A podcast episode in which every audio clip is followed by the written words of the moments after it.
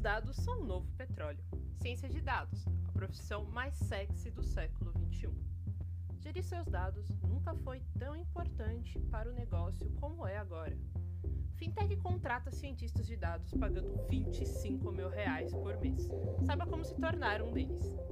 Provavelmente você já ouviu algum desses jargões sobre ciência de dados e ficou impressionado em como uma profissão que até 10 anos atrás era praticamente desconhecida do grande público, hoje está presente nos rádios, telejornais, rodinhas de empresa, redes sociais e é sempre possível encontrar um especialista em analisar situações com base nos dados, que muitas vezes são até mesmo imaginários.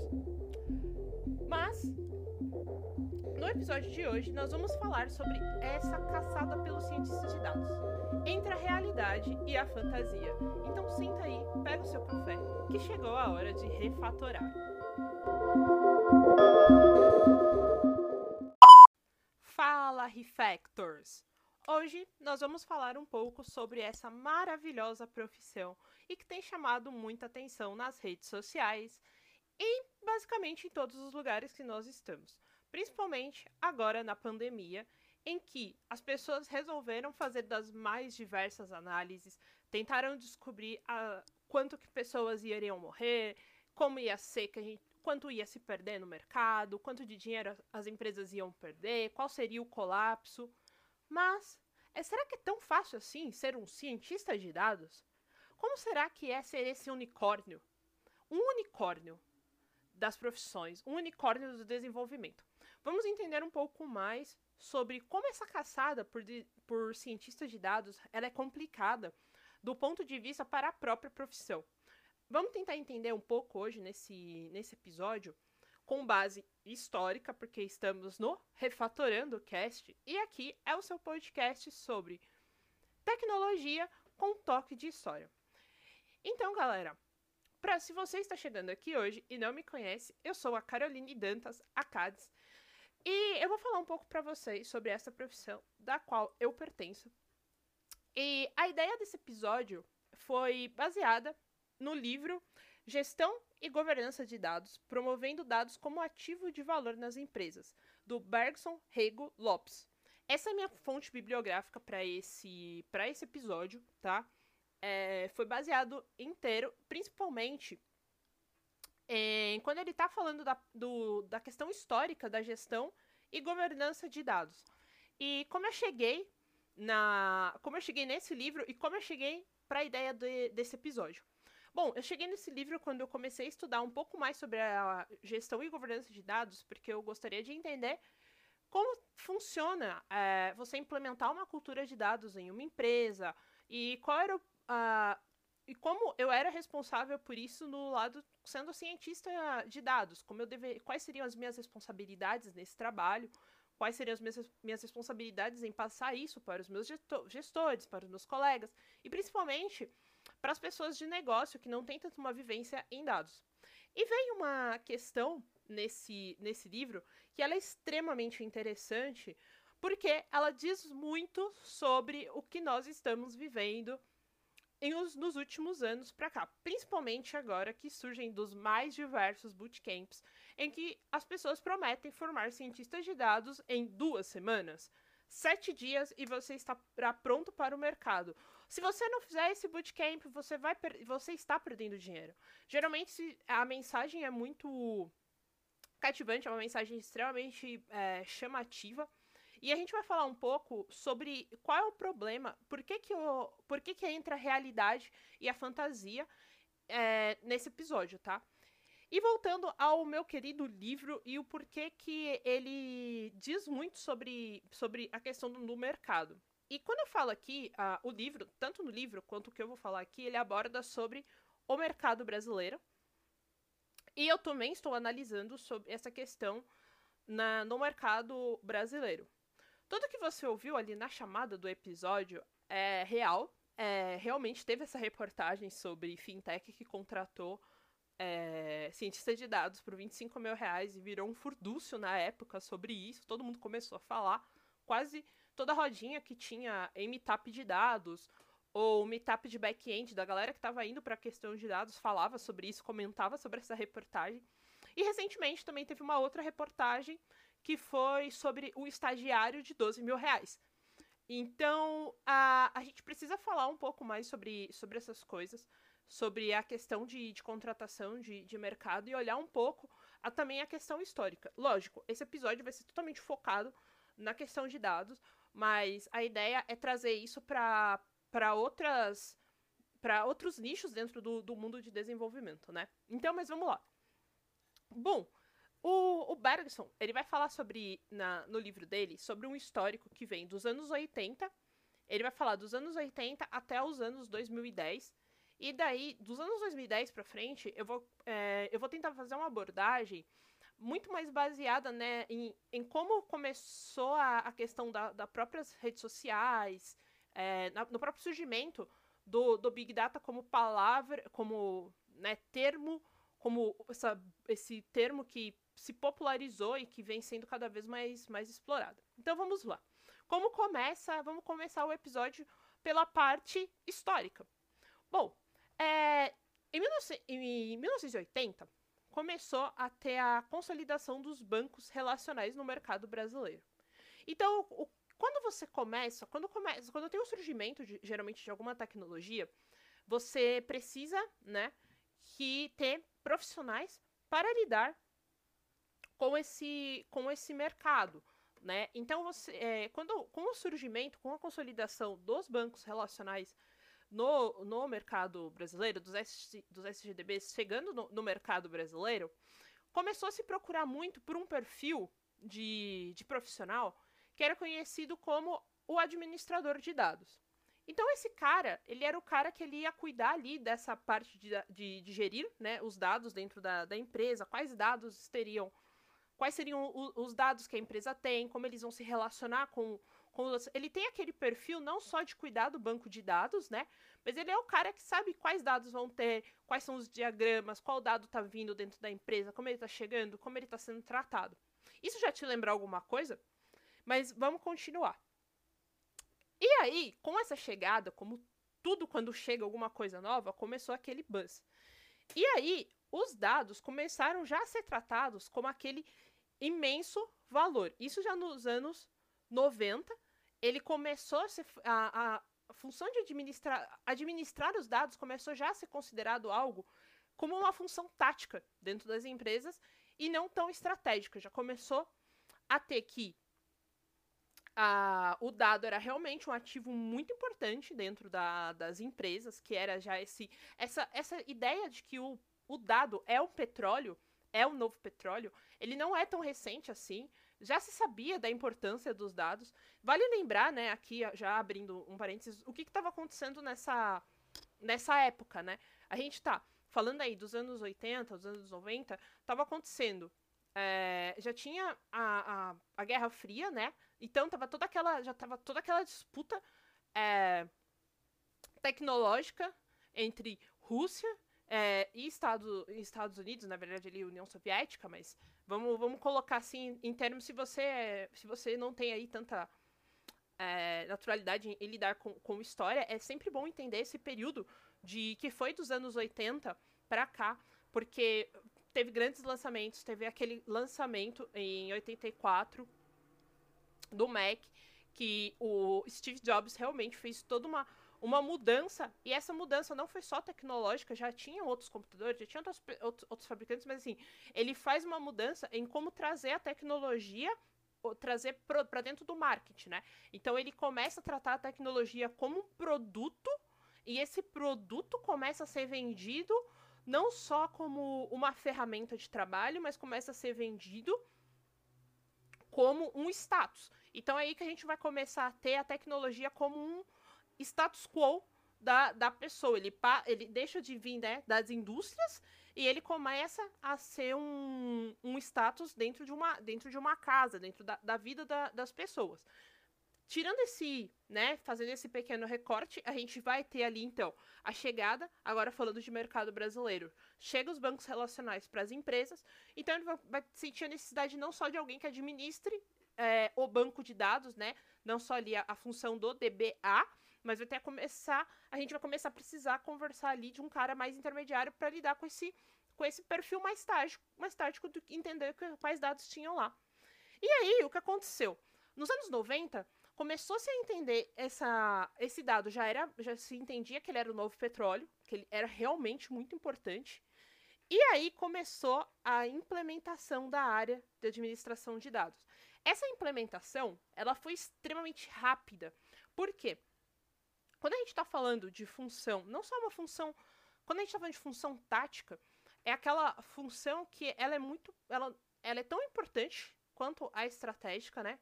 Mas é ela que vai dar o suporte para a estratégia. Então você pode ter uma estratégia, mas se você não tiver o, a, aquela função tática de entender como vai, de dar as ferramentas para suas estratégias, você realmente não vai conseguir é, ir muito longe. E então a gente começa a ver que as empresas começaram a tratar essa, essa profissão do administrador de dados como essa função tática. E aí começou a ter um, um problema. A caçada por administradores de dados. Então tá, você che chegou há pouco tempo, então aqui a gente tem um período aí de 10 anos. Nesse pouco tempo, as pessoas ainda estavam muito entendendo o que é o, o que eram, né, o, em si, até mesmo o, o dado, o dado como esse, como esse ativo, o que era realmente é, um, S, um SGDB, o que, que era um banco, né, relacional, entender como, como administrar isso e principalmente entender como relacionar esses dados.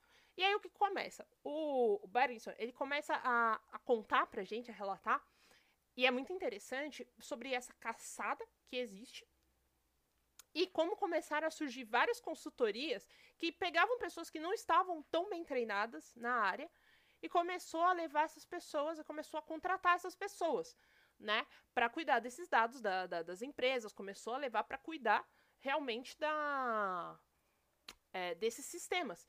Mas não eram pessoas que estavam tão bem preparadas, até porque era um, um, período muito curto de preparação, um período que ali ainda estava, né, estava nascendo, né, as coisas estavam se explorando. E aí a gente tem que também, né, não vamos fazer um anacronismo, a gente vai ter que voltar um pouco e entender como era também a situação para você estudar tecnologia nos anos 90. Tu precisava ter bastante, tu precisava ter um bom dinheiro para fazer um investimento. Computador, ele já passava aí um status quo muito grande, mas era também extremamente caro. Então, realmente, ele não era. Aqui a gente não está falando de alguém que era uma classe média ali, né? A classe média já tinha dificuldade, então a gente não está nem falando de, de pessoas mais pobres aqui. Então a gente já faz esse recorte também. Não tinham pessoas mais pobres, pessoas que vulneráveis lidando com essas é, lidando com essas tecnologias por ser extremamente caro. E haviam consultorias que formavam esses profissionais, mas formavam muito rápido, porque precisava jogar para o mercado muito rápido, e o mercado estava abraçando esses profissionais muito rápido. E aí, o que aconteceu? Começa a vir nos anos 2000, né? Ali, aí teve o boom só que todo o boom que leva a contratações feitas de profissionais que não estão tão bem preparados assim, leva a uma nova queda. E essa, é, quer dizer, uma nova queda, né? Vai levar a uma queda, na verdade. E essa queda é exatamente pela, pela escassez de bons profissionais no mercado e surgimento de outras ferramentas tecnológicas. Então, como ERPs e CRMs, que foi aí foi realmente muito fatal para a área, porque aí você já tinha é, tecnologia que lidava com esses dados, que conseguia integrar esses dados. Com a falta de um, de um bom administrador de dados, já não fazia mais sentido você gastar tanto com um profissional que já não estava dando tanta conta, porque realmente ele não tinha tido uma boa formação, ele não estava entre entregando o que era preciso dele, e aí foi esse espaço foi se perdendo. E tá, mas é, isso tá tudo dentro de um livro de gestão de dados, Carol. Por que, que você pensou nisso dentro de um livro de gestão de dados e que provavelmente está falando muito lá naquele livro sobre ciência de dados? Por que você está falando disso, então? Porque aí, galera, quando a gente vai falar sobre gestão de dados, é, a, a gestão, ela, ela precisou, né, teve, ela teve um início, ela teve um, uma linha de pensamento aí. E aí, como eu vou relacionar isso com ciência de dados? Porque a gente está num momento em que houve uma ressurreição dessa gestão de dados. Quando eu falo ressurreição da gestão de dados, é, como até mesmo Bergerson vai falar lá no livro, ela vai voltar é, muito forte. E aí você vê, ele vai colocar ali que foi ali pelos anos 2010. E eu gosto muito de bater sempre nessa tecla. O que aconteceu nos anos 2010? No, nos anos 10, né? É bem estranho falar dessa forma, mas é os anos 10 aí. É, o que aconteceu? Nesse ano, especificamente, né? Em 2010, 2011, chegou uma coisa aqui no Brasil. É, chegou o Facebook. É, você, se você é, é, é, jovenzinho e não lembra do boom que foi, não foi um boom imediato, tá? A questão do Facebook, ele não foi um boom imediato. A galera tava muito acostumada ainda com, com o Orkut, né? Saudades comunidades do Orkut, você vai ver muitas pessoas saudosistas quanto a, quanto a isso. Mas o Orkut era, era, tipo, era uma coisa que estava muito padronizada pra galera tava muito padronizado até, pra, entre, até entre o público um pouco mais ve velho, assim, os boomers eram, eles eram bem acostumados ali com, eles conseguiam lidar bem com, com o Facebook, com o Facebook não, com o Orkut, perdão. E aí começa a surgir em 2011, foi quando realmente teve essa alavancada do, do Facebook, e aí bastante gente começou a usar a rede aqui no Brasil. Eu tô falando do Brasil, tá, gente? A gente tá, tudo que eu tô falando aqui, é, eu tô trazendo alguns históricos, claro, da gente entender como é o mercado mundial, porque a gente vive num mundo globalizado, né? Não tem como fugir. Mas assim, a, a, aqui falando de mercado brasileiro mesmo. Quando chegou o Facebook, chega o Facebook, chega uma outra rede que é a, né, a predileta dos, dos devs. O Twitter também já estava ali, o Twitter já tinha uma popularidade muito maior. É, nessa época, o Twitter, quando ele saía do ar, ele baleava, então tinha a baleinha lá do Twitter. Quem lembra dessa? É, quem lembra dessa, gente, me manda um react lá no, no, no Twitter me marcando lá, falando, ah, eu lembrei da baleia. Mas, enfim. Então, e aí começa a gestão, aí ressurge a gestão dos dados. Então, o que acontece? O Facebook, ele começa a ter muito dado da galera. Tipo, é, e aí a gente vai começar a ter outras redes, né? A, a, essa era das redes sociais começa a vir muito forte. Então, o que antes eram coisas muito mais restritas, você começa a ter o Android, que vai popularizar os, os, os smartphones, os smartphones, eles, eles baixaram muito o preço, né? Assim, tipo, eu lembro que o meu primeiro smartphone foi em 2011, em 2011, quando eu tava na época de prestar vestibular ainda, assim. E eu tinha o WhatsApp, mas eu não tinha ninguém praticamente para falar, então, porque ninguém tinha, né? É, e aí começa é, esse boom, então a gente começa a ver um crescimento de redes sociais muito grande. E aí depois você tem a popularização do Instagram, que deixa de ser só uma ferramenta ali dentro dos produtos Apple. Então a gente está criando muito dado. E vai precisar o quê? As empresas abrem o olho de que, putz, de novo, os dados são um novo petróleo. Eu preciso cuidar, eu preciso sair na frente do, do meu concorrente. Então você começa a. Você vai ter ali a, a galera gerando dado para essas empresas e ela precisa conseguir lidar com aqueles dados. E aí que você vai ter essa realidade de voltar a pensar na gestão dos dados, em colocar o dado como, a, é, como um dos, o ativo mais importante dentro de uma empresa, em que ele tem que ser ele tem que ser colhido, tem que ser tratado, e ele que vai ditar as novas tendências, né?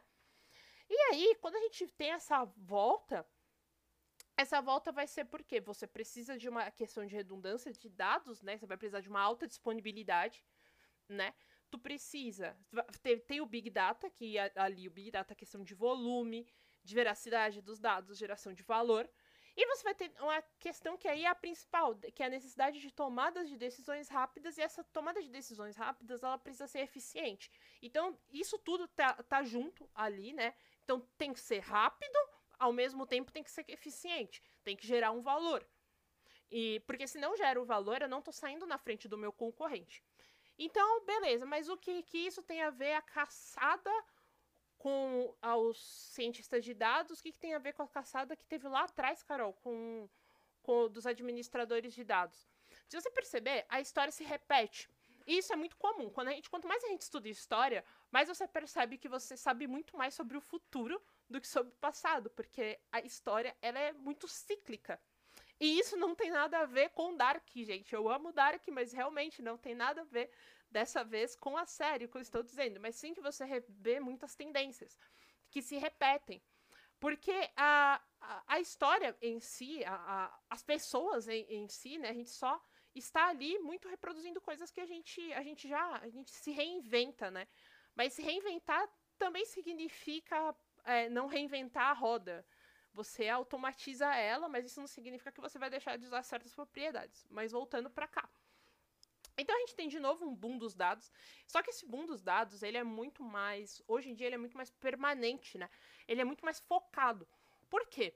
Porque agora você não tem realmente muito como fugir disso. O Big Data chegou e chegou para ficar. A inteligência artificial chegou e chegou para ficar. Lógico, extremamente problemática, né? Ela tem diversos, a, gente vai ver ali que ela tem, vai ter diversos problemas dentro, dentro dela, por questões éticas, questões morais. É, mas isso daí a gente vai, pode falar em um outro episódio, outro episódio da, da gente retomar realmente questões é, de explicabilidade, questões éticas dentro da, dentro da inteligência artificial, mas aqui falando realmente voltado à questão de mercado. Então você precisa caçar cientistas de dados. Você precisa ter esse profissional dentro da sua empresa, mesmo que você não entenda muito bem o que ele faça. E mesmo que você ainda não tenha um ambiente de dados.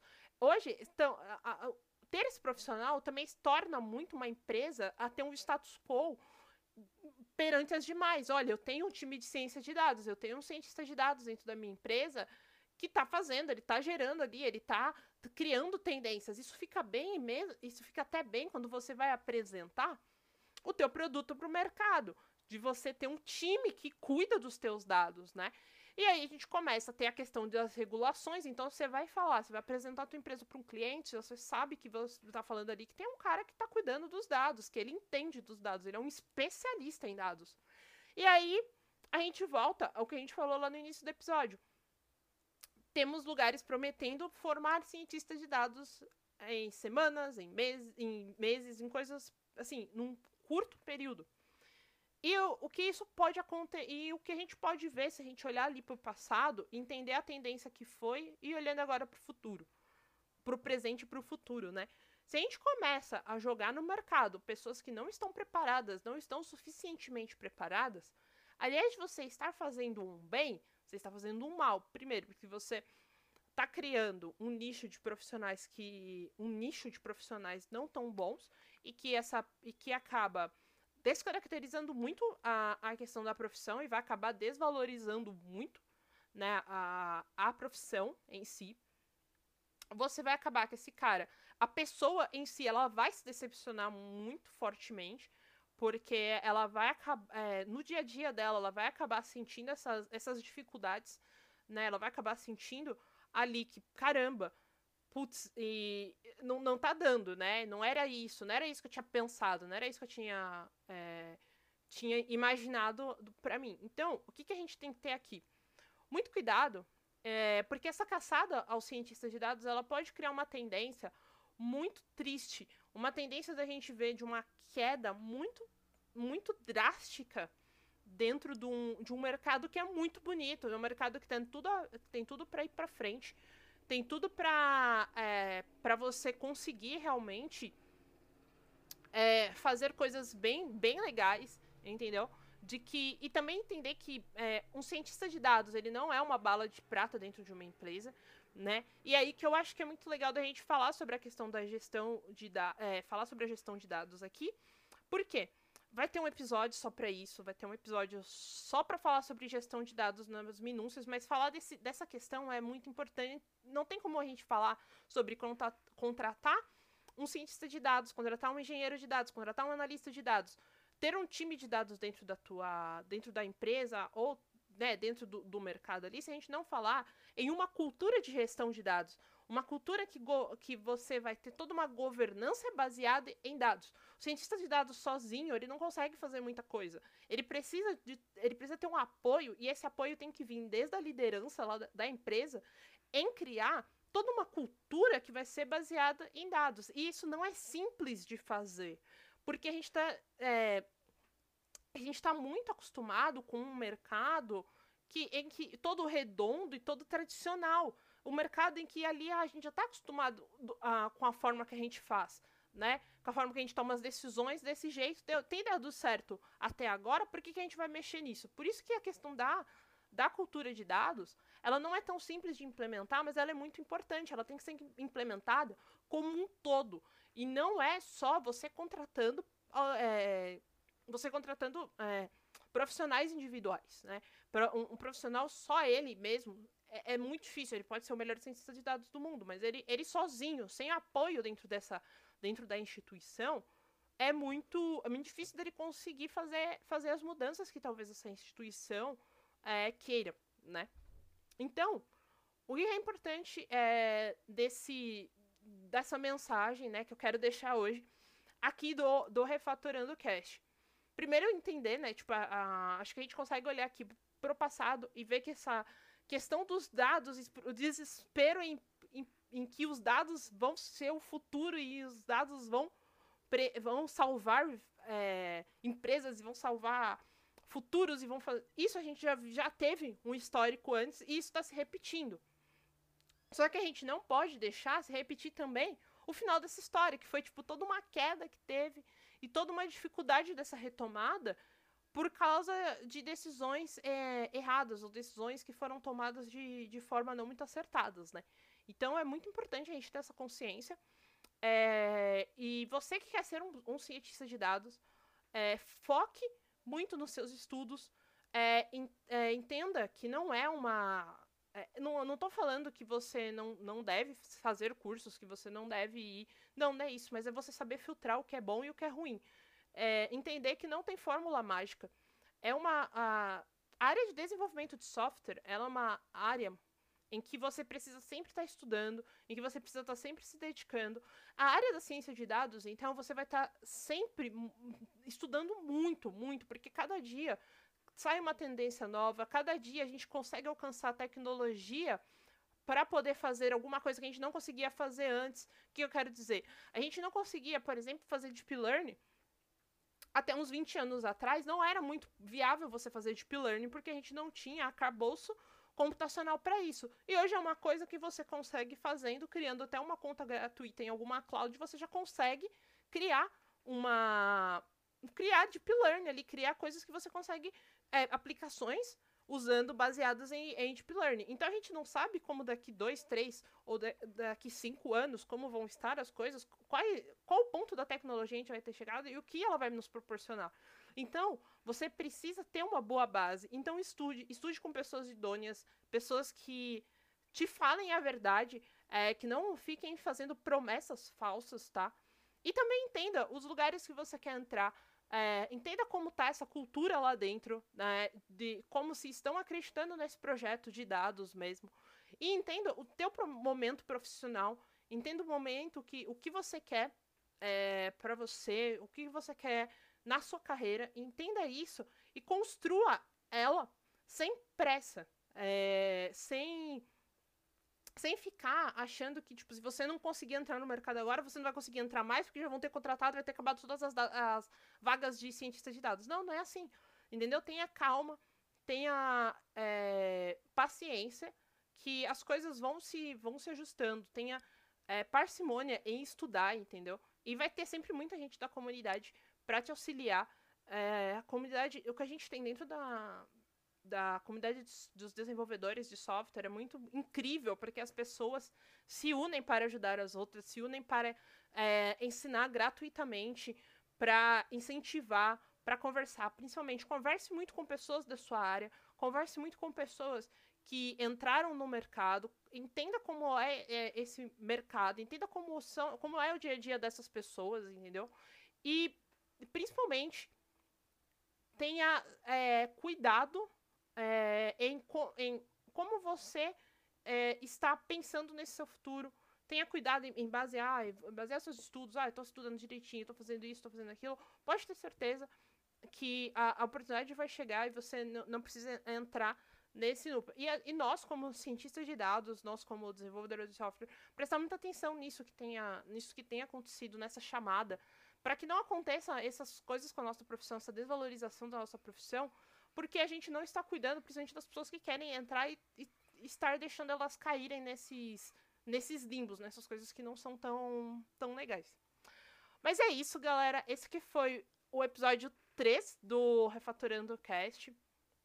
Bom, vocês podem, como sempre, seguirem lá no, no Twitter. Mandem feedbacks do que vocês acharam do, do episódio. O que vocês querem ver aqui sobre qual tecnologia você quer saber um pouco mais sobre a história por trás dela. Ou sobre qual nicho dentro do nosso campo que você quer saber. Como surgiram, sei lá, os desenvolvedores web. Como surgiram os engenheiros de dados. Bom, Fala aí o que, que você quer saber, como surgiu alguma, alguma da profissão de dentro da, da área de, de software, da área de tecnologia, ou como surgiu alguma tecnologia.